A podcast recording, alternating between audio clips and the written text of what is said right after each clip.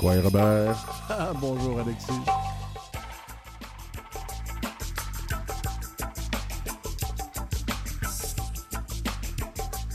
En deuxième partie d'émission, Robert, aujourd'hui, on reçoit l'auteur Richard Vézina qui nous propose une nouvelle édition revue et bonifiée de son roman Chisatibi. C'est drôle d'ailleurs, un roman qu'on refait hein, pour le republier une deuxième fois. J'ai hâte d'y en parler. Ben oui, toi qui es un auteur, euh, Ben, c'est parce que j'aimerais ça des fois faire ça moi-même. Mais c'est pas toujours possible. on va après euh, la- un petit peu de En fait, on l'attend au téléphone, puis on a de la difficulté à la rejoindre. Donc, Marie-Marthe Malek, navigatrice des Premières Nations et conseillère pédagogique au cégep de Sept-Îles. OK, écoute, on va entendre la musique en attendant. On va s'écouter une petite chanson. Wow, ouais.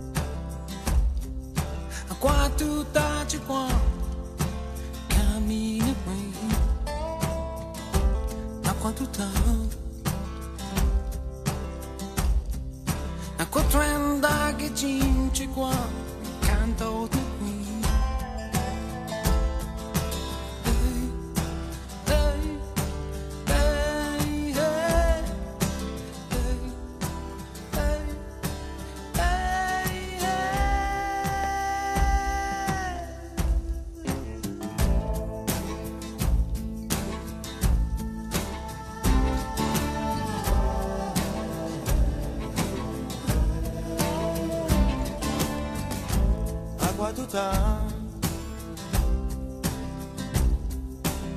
tutta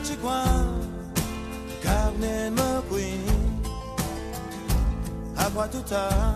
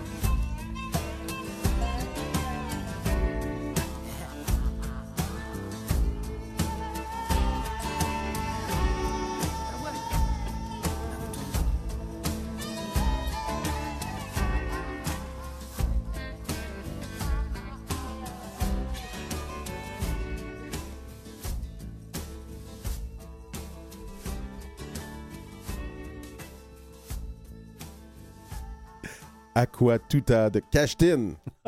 C'est un bon souvenir, ça. Oui. Ah, c'est très bien. Hey, euh, on voudrait te parler un peu, Alexis, de la fameuse loi 101, dit 101 autochtone. Là. Ben oui, la Ah. loi pour protéger les, les langues autochtones. Il À l'automne dernier, en campagne électorale, France- ben, il fallait un bout de temps, là, François Legault a mis la, barre haute. En Il s'est engagé à en déposer. visite au, euh, au site du cimetière, bon, du cimetière, euh, tout un lapsus, au site euh, du pensionnat de Saint-Marc euh, à côté d'Amos. Euh, il rencontrait des survivants du pensionnat. Je ne sais pas trop s'il avait prévu son, annonce ou pas, mais là, il a sorti comme de son chapeau. Bon, ben, on qu'est-ce qu'on va faire pour les peuples autochtones? On va faire une loi de protection des langues autochtones comme la, la charte de la langue française. Sans que ça soit préparé plus qu'il faut. Hein. On se le demande. Là, en ce moment, le ministre Lafrenière, il est en consultation un Bon, peu ben, partout. c'est ce que les chefs, là, Justin Picard, euh, Flamand, John Martin, ils disent que c'était un show de boucan, cette affaire-là. là. Ben, c'est quoi la réelle volonté? tu sais? On a entendu. euh, Puis c'est quoi la valeur de la parole de ce gouvernement-là? On le voit bien avec le troisième lien. Là. Ah ouais. Euh, est-ce que- pour moi, il devait le savoir durant la dernière élection que ça avait ni queue ni tête, ce projet-là, puis que d'un point de vue environnemental, ça se pouvait pas. Puis juste d'un point de vue économique par rapport au nombre de personnes qui allaient passer sur les ponts, ça se pouvait pas. Maintenant, ils nous sortent cette, cette idée-là. Ils nous ont aussi euh, dernièrement promis que le 31 mars, il allait avoir une entente de principe euh, sur relativement au traité de Pétapen. Encore dernièrement, on le voit dans la revue de presse, euh, les chefs des trois communautés nous viennent nous dire que Hey, euh, qu'est-ce qui se passe avec vous autres, le gouvernement du Québec, par rapport au traité? On n'a pas de nouvelles. Puis là, on a ça, cette histoire-là de, vouloir faire une charte de protection des langues autochtones. Oui, OK, c'est bien, j'en suis, mais euh, ça va être quoi les, les vraies actions? Puis ça va prendre combien de temps? Deux, trois mandats? Comme si le simple fait de l'annoncer, c'est comme si c'était fait, eux autres. Là. Ben, c'est. c'est- comme donner un, un os euh, pour discuter, pour dire qu'on fait quelque chose pour cette fameuse réconciliation quand, quand on veut pas régler des problèmes de territoire, quand il y a plein, plein, plein d'autres choses euh, comme le racisme systémique qu'on veut pas reconnaître. Quand- qui commence donc par accepter hein, le racisme systémique? Ouais, ça serait oui. déjà ça. Ça serait déjà ça, puis euh, on pourrait enfin nommer les choses, puis passer à l'étape de la guérison. C'est pas la première fois que le gouvernement eh, annonce des choses qu'on pour gagner du temps, j'ai l'impression. Ben, est-ce que c'était quelque chose qu'on- qui était pressant, qui était demandé, cette charte de, de- de protection des langues autochtones?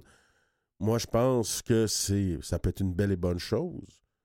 Mais euh, est-ce que c'était la priorité des chefs autochtones? Est-ce que pourquoi c'est il a, sorti ça quand il est allé voir des survivants de pensionnats euh, indiens?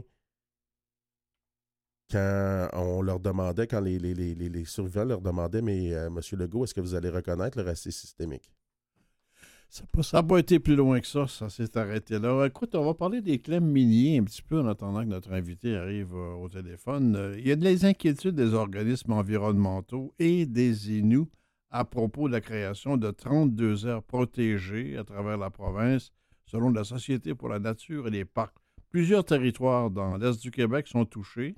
C'est le cas des rivières Moisy, Magpie sur la côte nord, Gaspésie, la ZEC des Anses et les valières de Saint-Réal, ainsi qu'une partie de l'habitat du caribou, sont également concernés. C'est bien beau les mines, mais ça, s'en va vite. Hey, 32 aires protégées qui sont touchées, là. Oui. Euh, ces claims miniers-là, on le sait, quand on a un claim minier, il, euh, excède tout autre titre, le titre de propriété, le titre... euh, si on peut venir atteindre un titre ancestral d'une euh, nation si euh, il faut euh, justement développer ce système-là, ce- ce- ce- cette mine-là, parce qu'on selon les critères de la jurisprudence, ça serait au bénéfice de tous au point de vue économique.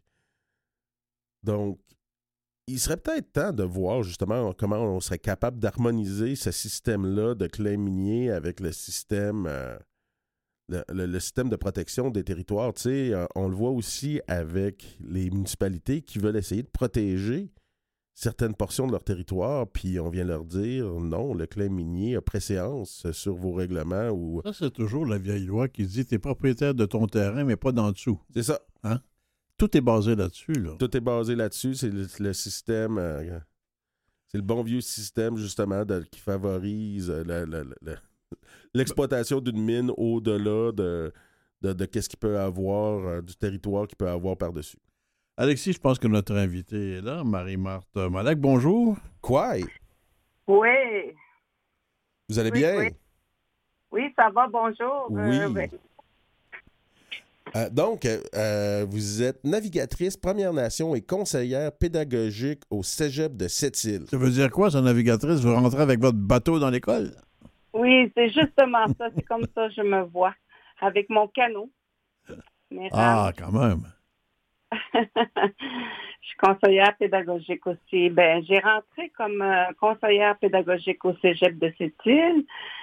C'était quand même mon rêve de d'enseigner dans à l'école supérieure un jour parce que après 35 ans, je pense que tu vises plus haut parce que je- j'ai tout enseigné tous les niveaux de la maternelle jusqu'en secondaire 5. Et j'ai été euh, euh, orthopédagogue aussi. Vous, Alors, vous euh, je avez fait ça dans, dans votre communauté de Nutashquan? Vous êtes, vous êtes membre de la communauté de Nutashquan, je crois. Euh, Natashquan, j'ai remplacé euh, à un moment donné le, le directeur là, qui était malade. Après ça, j'ai eu le dossier de l'éducation en adaptation scolaire. Euh, après ça, je suis revenue dans la communauté euh, dans la communauté de Ouachas parce que je suis native de Natashquan premièrement, Oui. mais j'ai marié un gars de cette île. Oh non. Mais euh, j'ai fait un peu partout. Je suis un peu nomade dans le travail et j'ai enseigné à Pessamit. J'ai commencé ma carrière à Machteoya après mon bac. Après, euh, j'ai fait mes études supérieures. Et euh, je C'est suis, c'est très, euh, très rare, Marie-Marthe, qu'on rencontre quelqu'un qui a enseigné à autant de niveaux, des plus des, des premiers niveaux jusqu'à des niveaux académiques plus élevés. C'est très rare comme expérience. Mais ce, ce qui est arrivé, c'est que quand j'ai, j'ai- je suis revenue dans la communauté de Ouachat, j'ai enseigné, j'ai remplacé un, professeur qui était malade, était en deuxième, c'était une deuxième année. Euh, et puis, euh, bon, j'ai rentré comme ça. Après ça, tu fais des, à l'ouverture des postes, euh, j'ai eu enseigné sept ans en quatrième année. Et puis, la commission scolaire, je ne sais pas c'est quoi qui est arrivé à un moment donné. Il y avait le conseil de banque qui évaluait son personnel enseignant. Et puis moi, je me disais tout le monde, euh, je voyais tout le temps les autochtones aller dans des euh, dans les classes euh, maternelles, prématernelles. Je me suis dit, je vais y aller comme ça aussi. Peut-être que je vais monter graduellement. Et puis les consultants m'ont évalué, ils m'ont dit, on te voit plus dans le niveau plus haut, deuxième et troisième cycle. Donc, euh, c'est comme ça. Donc, euh, j'ai monté quatrième, cinquième. Puis... Puis là, vous nous avez dit, ça fait 35 ans d'expérience en enseignement. Vous avez aussi une for- euh, deux, deux diplômes d'études supérieures, dont un en intervention scolaire. Euh, oui, avec l'Université Laval, Oui. spécialisée en intervention psych- euh. Ouais. Et je, je viens de terminer aussi un, un certificat en droit autochtone. J'ai gradué au mois de juin à l'Université d'Ottawa. C'était une réorientation de carrière vers le droit, vers euh, devenir avocate, ça?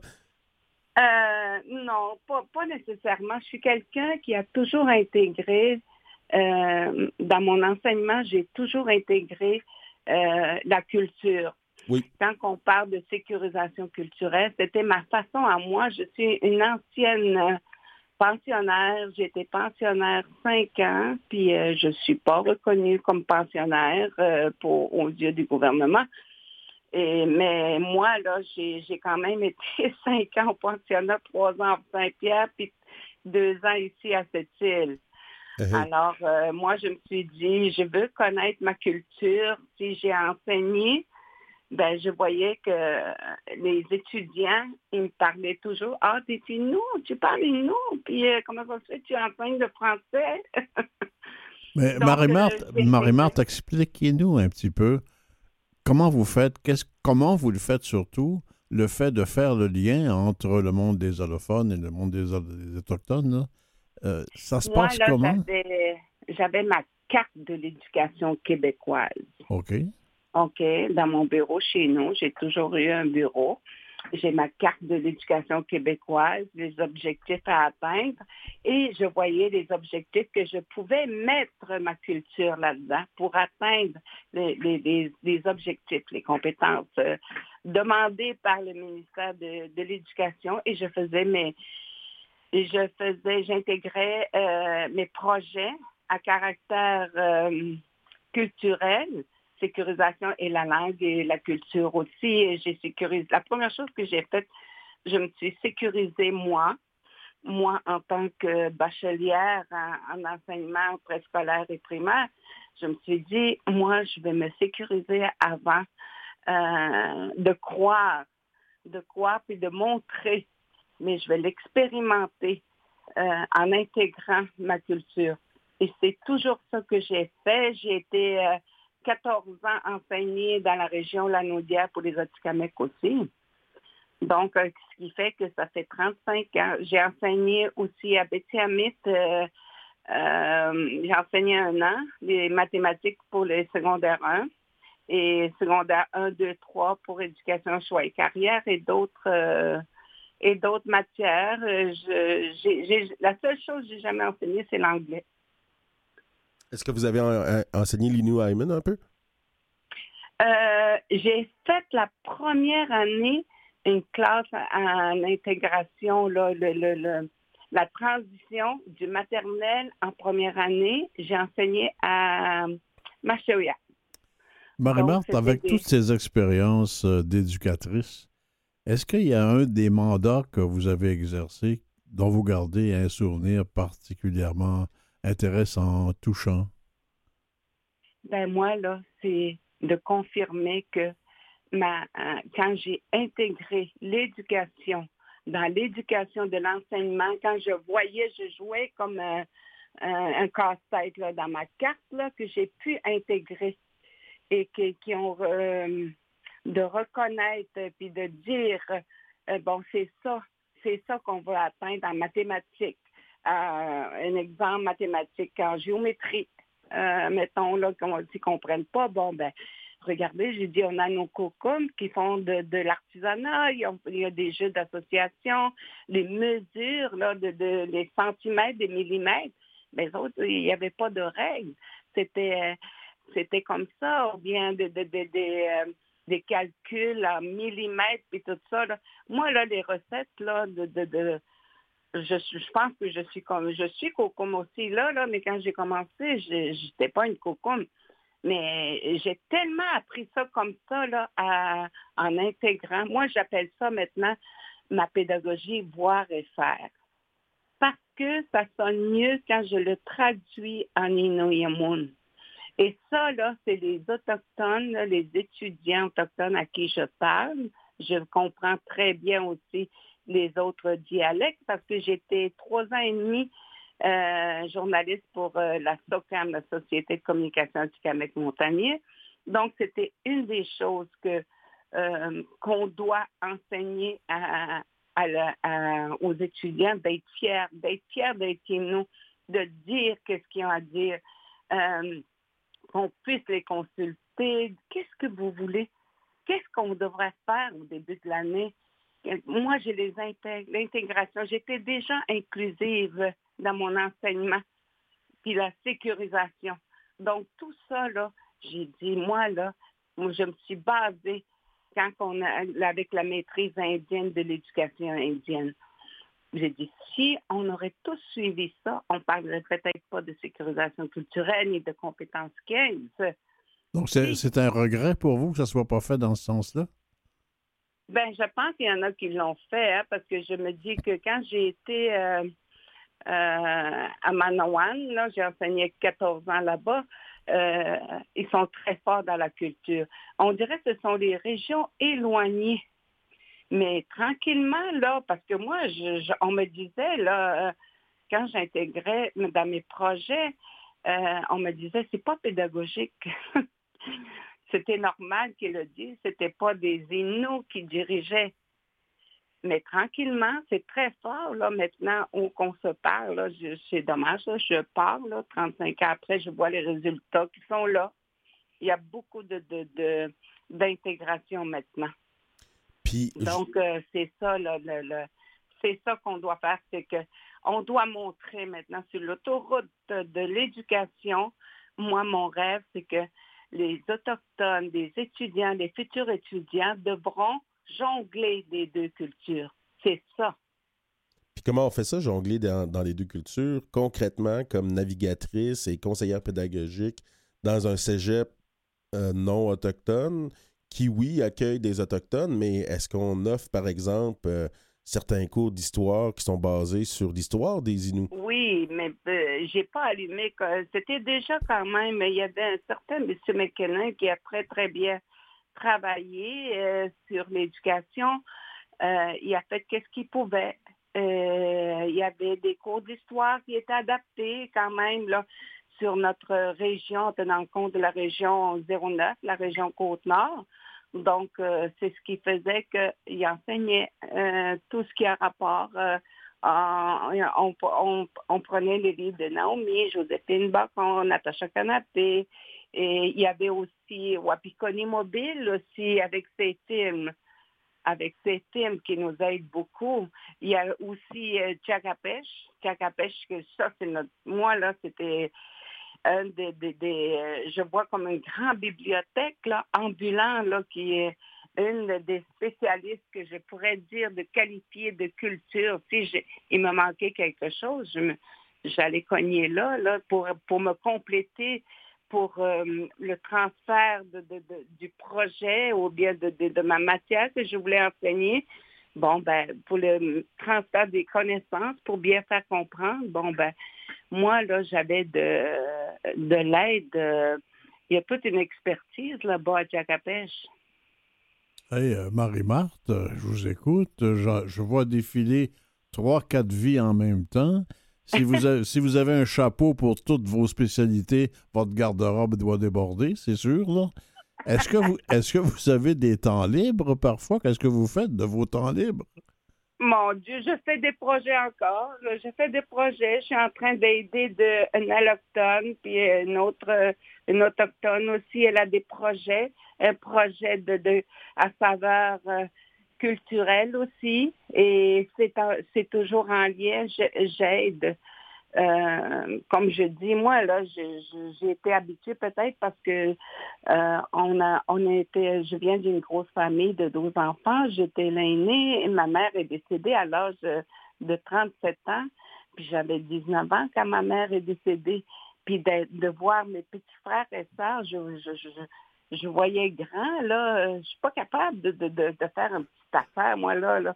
On vient de faire un souper pour deux, là, je suis nulle. Mais faire des gros, là, des gros événements, puis tout ça, là, je vois tout ça. Je vois tout ça. Je suis capable d'aller chercher une, belle équipe. Je, reconnais les expertises des, que ce soit allochtone ou autochtone. Je suis quelqu'un qui, qui, qui, travaille en équipe. C'est impossible de réussir de toute façon toute seule. Euh, si tu as une belle équipe, une bonne équipe et dans le respect de ça, des compétences de chacun, ton bateau va aller loin et tu vas pouvoir ramer comme tu veux. Puis au travers de tout ça, vous êtes en plus coucoum et arrière coucoum. Oui, je suis grand-maman et arrière coucoum deux fois. Vous avez jamais eu le temps, vous avez jamais eu le temps d'avoir des regrets, vous? Pourquoi je regrette? Je veux regretter le jour que je verrai plus une école. oui. Est-ce qu'il y a des espoirs? Il y a des projets que vous soutenez, que vous, poussez de ben, l'avant? J'ai continué à faire beaucoup de projets ici, le caractère euh, culturel aussi, sécurisation de langue et culture. Euh, je suis en train de euh, j'ai présenté un projet de, de cheminement culturel, euh, tremplin d'ec autochtone, mais qui est euh, en lien avec la côte nord, s'il y a des choses qu'on a à faire de projet.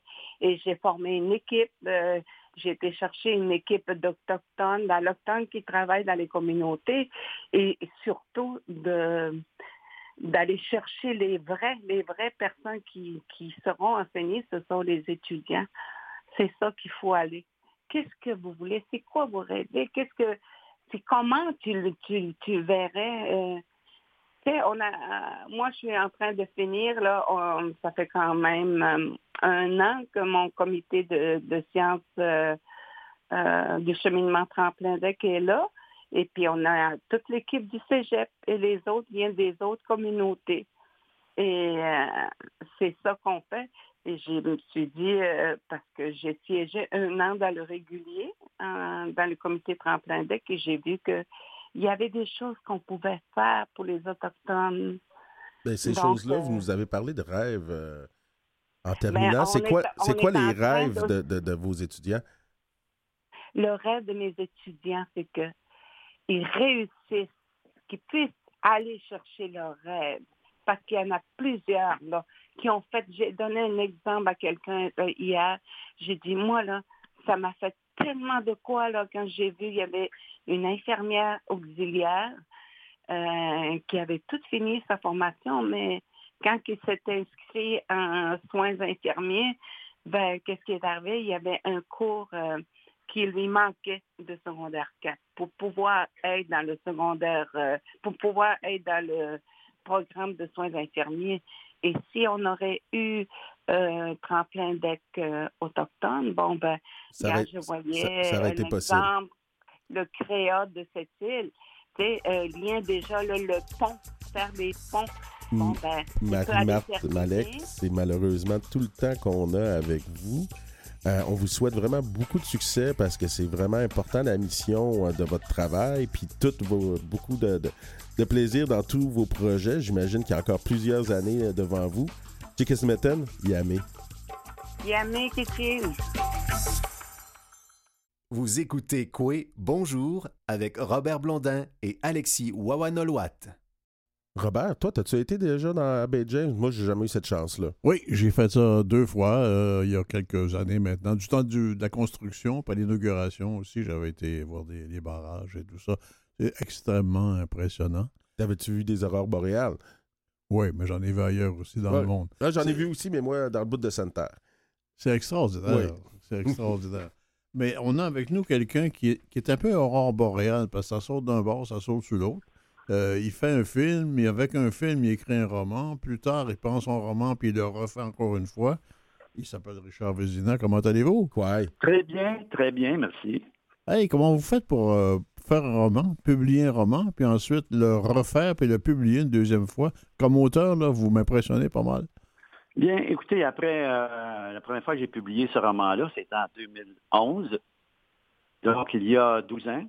Euh, les gens me demandaient euh, ce roman-là et les premières éditions étaient épuisées.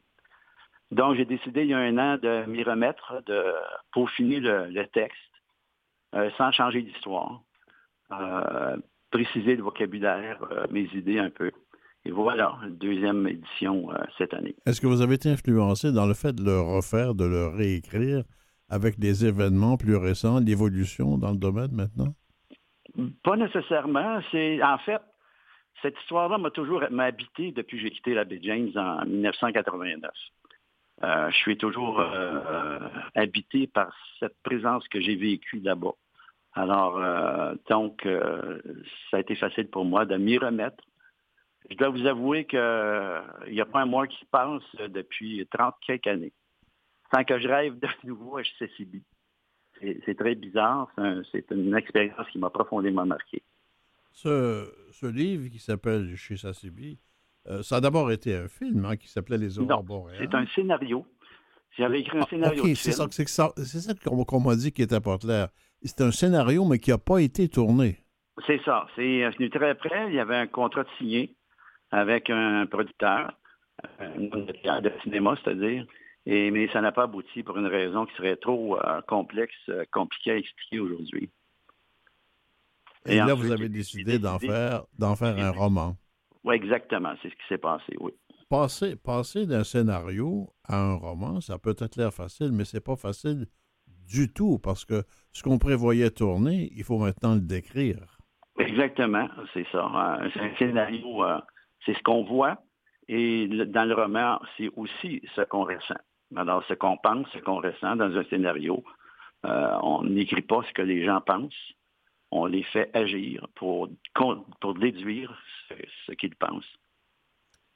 Et dans un roman, c'est autre chose. Oui. Il, y a, il y une phrase que vous avez écrite en exergue euh, du roman, dans cette publication-là, que je voudrais que vous m'expliquiez vraiment euh, en détail. Ça dit ceci, pour tous ces êtres écorchés par la perfidie de certains pouvoirs. Euh, Vous connaissez les pouvoirs, on en connaît euh, tous, euh, ça fait régulièrement l'actualité. Des gens qui abusent des autres parce qu'ils sont plus forts, plus riches. Certains pouvoirs, que ce soit, on, on lit ça depuis longtemps, avec des, des églises catholiques, avec les prêtres, ceux qui ont de l'argent, euh, profitent de leur situation pour abuser d'autres.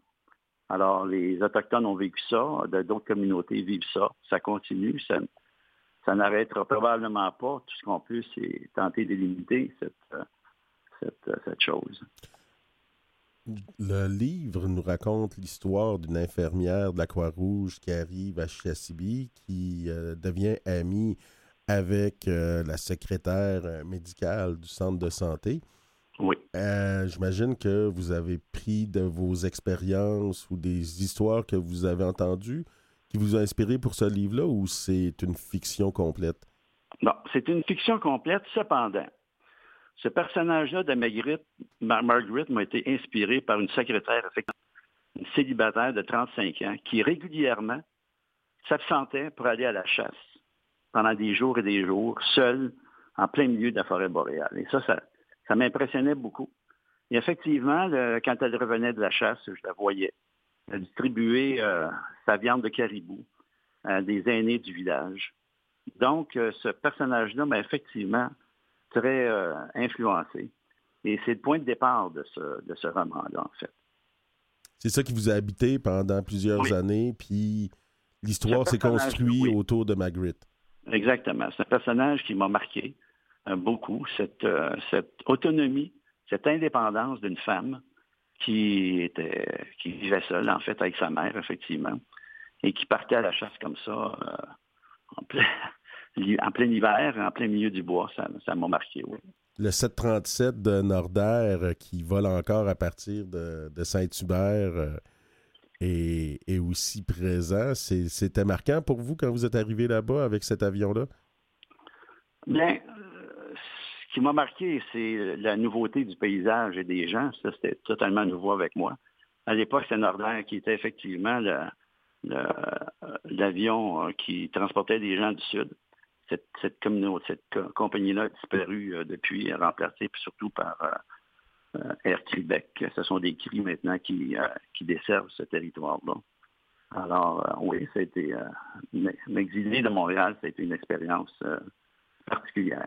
L'essentiel du propos de ce livre-là, c'est de la différence. La différence entre euh, une blanche, une autochtone et une autochtone.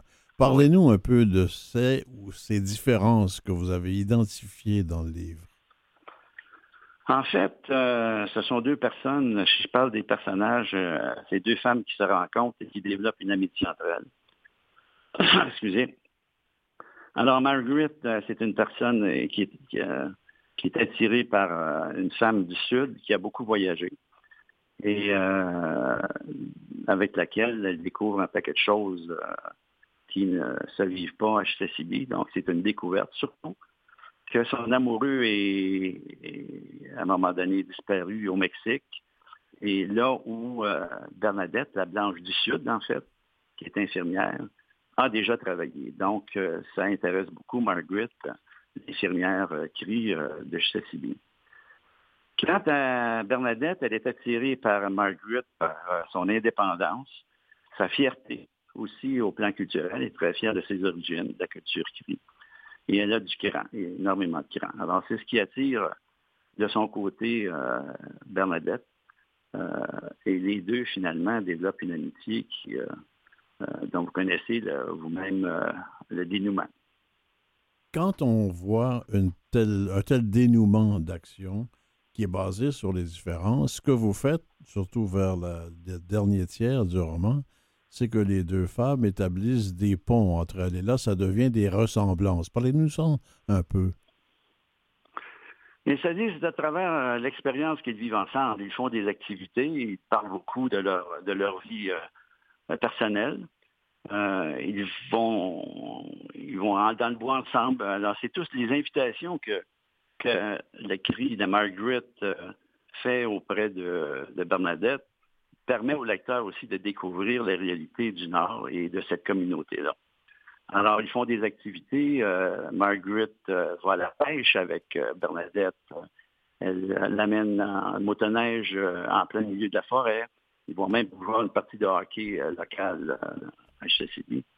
Alors, c'est ce qui les rapproche beaucoup, leur, leur, expérience personnelle, leur découverte euh, de la communauté autochtone euh, là-bas. Il y a une autre chose qui les rapproche beaucoup, c'est qu'ils ont chacune une blessure profonde. Exactement. Qui se ressemble. Oui, c'est là. Ils se rejoignent à ce niveau-là. Euh, ce sont deux personnes qui vivent une très grande solitude, qui ont vécu des, Margaret, de son côté, a perdu son amoureux. Elle va perdre bientôt sa mère.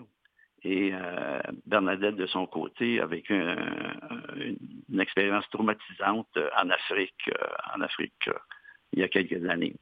Donc, c'est au contact de l'autre que chacune pourra, en fait, passer au travers les, défis auxquels, auxquels ils sont confrontés. petite question technique comme ça, dans les années 80, c'était des infirmières de la Croix-Rouge qui venaient qui venaient là-bas? C'était surtout des infirmières de Montréal, oui. du Sud. Encore comme aujourd'hui? comme aujourd'hui. Euh, je ne sais pas si à l'époque, il y avait une infirmière de, qui, qui était là. Euh, à l'époque aussi, lorsque j'étais là, il y avait un, il y avait, on avait besoin d'infirmières, il manquait d'infirmières. Et euh, nous avions fait appel à, la Croix-Rouge. On avait demandé à la Croix-Rouge parce que c'était une situation un petit peu difficile que nous vivions là-bas. Qu'est-ce que vous êtes en train d'écrire là maintenant? Là, je suis en train, j'ai publié l'année dernière un, roman intitulé Une belle écœuranterie. C'est l'histoire d'un père qui trahit son fils euh, d'une certaine façon. Et présentement, j'ai débuté un roman euh, euh, où c'est une histoire d'amour, en fait, entre une femme extrêmement rationnelle et l'autre, un homme qui est centré sur l'affectivité.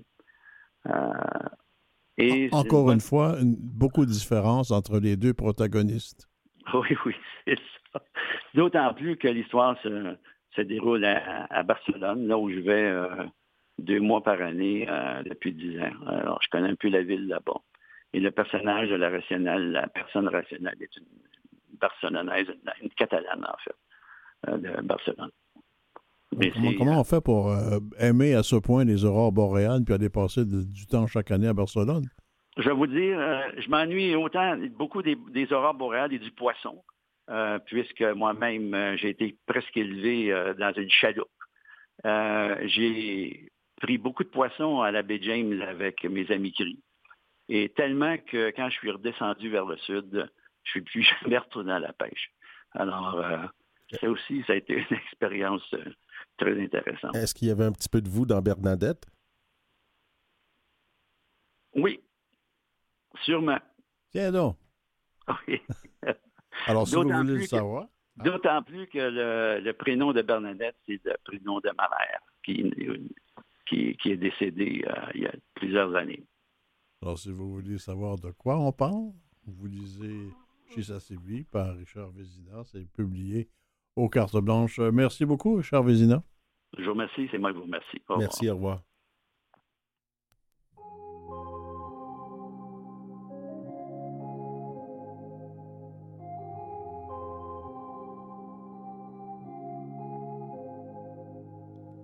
Mama, don't cry, cause I don't wanna lose you. I'm tired of being the one that's weak too.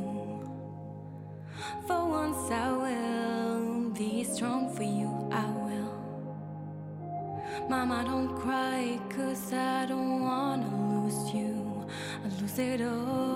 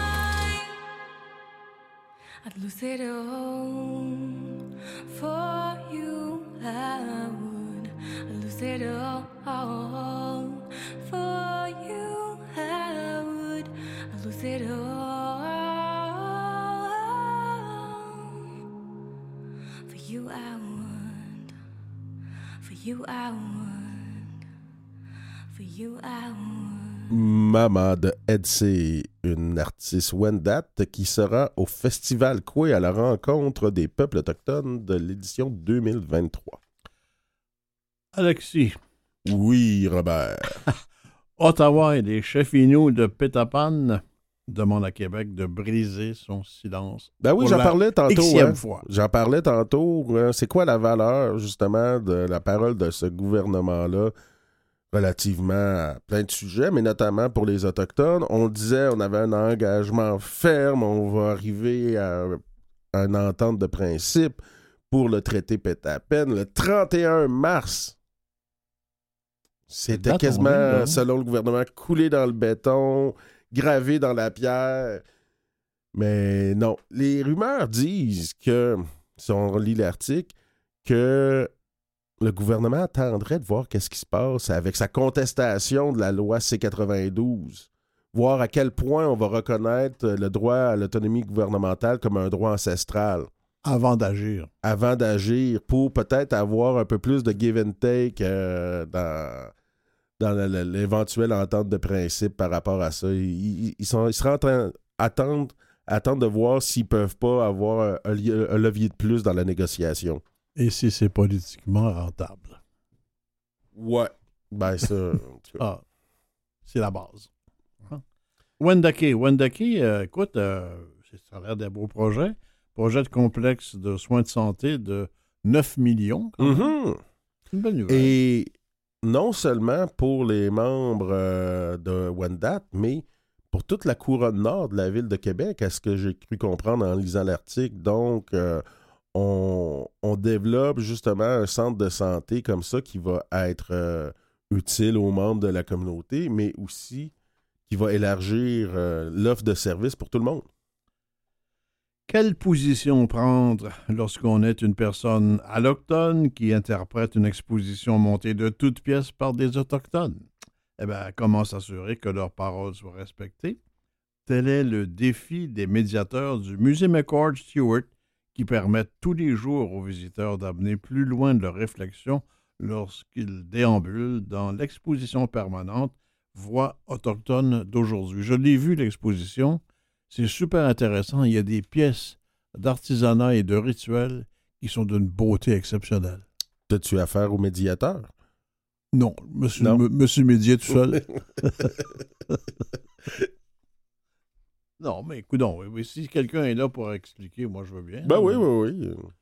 Écoute, un projet de recherche pour faciliter l'accès au marché du travail des Autochtones, c'est aider petites et moyennes entreprises à pallier la pénurie de main-d'œuvre par l'embauche des Autochtones. C'est le projet de recherche d'une professeure en Abitibi-Témiscamingue, Joanie Caron. Oui. C'est euh, quelque chose que la pénurie de main-d'œuvre oblige les entrepreneurs enfin à, aller au-delà de leurs préjugés. Euh, en, en Abitibi, là, c'est pas facile pour euh, surtout les, les magasins de services. Euh, je voyais un reportage euh, où le livreur de poulet de Saint-Hubert euh, va livrer ses poulets et il revient. Il y a une job dans une, euh, une entreprise qui est sous-contractante de minière. Tellement, tu sais, ah, juste ton attitude, là, ah ouais, viens t'embarques avec nous autres. Fait Oh, que là, il va faire une fois et demie, deux fois, euh, qu'est-ce qu'il faisait comme livreur de Ça fait poulet. longtemps qu'on dit que le poulet mène partout. hein. oui, je pensais que c'était le droit qui menait partout, là, mais c'est c'est ju- juste pour dire puis comment on s'arrache la main-d'œuvre à Val d'Or. Euh, les restaurants de, restauration rapide, euh, genre euh, McDonald's, Tim Horton, AW, qu'est-ce que j'ai entendu dire? C'est qu'ils font venir du monde, des fois du Maroc, pour faire fonctionner leur business. McDonald's a fermé une de ses deux enseignes parce qu'ils n'ont pas assez de monde. Imagine-toi, avec euh, les projets euh, pharaoniques du gouvernement fédéral sur l'immigration, l'impact de ce genre de problème. Euh, oui, des projets pharaoniques. encore là, est-ce qu'on on a pris en compte les réalités autochtones dans, une telle volonté? On revient à, à une forme de multiculturalisme de Papa Trudeau, des fois. Hein? Oui, On va être 100 millions, il y a combien d'Auto- d'Autochtones là-dedans? Ah, je sais pas trop, mais on fait, on fait des bébés. Oui, mais il y en a d'autres aussi qui en font. Aussi. Quatrième colloque, on revient à Pacatacante, commence à Magnotenam. Jeudi, jusqu'à jeudi, enfin, c'est déjà jeudi dernier. Euh, colloque sur la prévention du suicide, la toxicomanie, santé mentale, identité culturelle. Des dizaines d'intervenants à Magnotenam là-dessus. Oui, c'est des colloques qu'on voit souvent euh, qui sont euh, toujours nécessaires dans la mesure où euh, il y a beaucoup de personnes qui ont encore un grand mal de vivre. les impacts du colonialisme actuel et passé sont toujours présents. Donc, est-ce que euh, des solutions comme la sécurisation culturelle L'éducation, c'est une partie, mais il y a du monde aussi qui sont vraiment plus poqués que d'autres. Puis, il faut, faut voir justement qu'est-ce qu'on est capable de faire pour euh, leur donner un coup de main à ces personnes-là aussi. Des Puis, ateliers Pour les intervenants, c'est aussi un, un moment de ressourcement, de partage.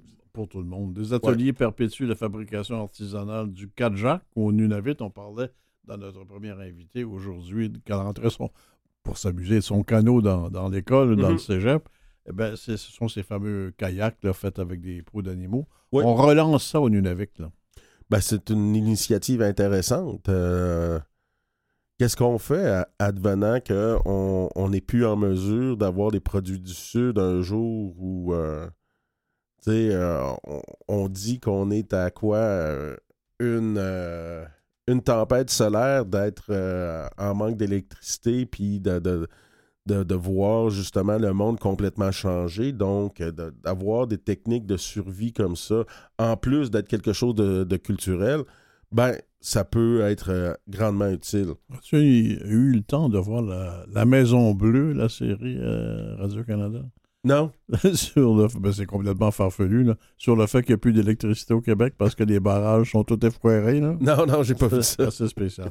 Écoute, comme dernière nouvelle, euh, Alexis, quand la statue décapitée de Johnny McDonald s'affiche pour un festival, la statue déboulonnée, décapitée de Johnny McDonald, objet de dissension politique, a trouvé une nouvelle place. Elle figure comme représentation artistique et politique sur la nouvelle affiche du Festival international Présence autochtone. Je l'aime, celle-là. Oui, c'est, c'est, c'est, Comme ça. c'est humoristique. Faudrait venir demander à André euh, venir- de venir nous en parler, André Dudemaine, là, qui est le directeur de, de Terre en Vue, qui a tout un sens de l'humour, manifestement. Moi, je le connais un peu euh, personnellement. Il a toujours eu un grand sens de l'humour, mais de mettre euh, notre ami euh, euh, McDonald. Notre euh, grand décapité. Ouais, notre grand est décapité. euh, j'ai bien hâte de voir l'affiche. Merci, Alexis.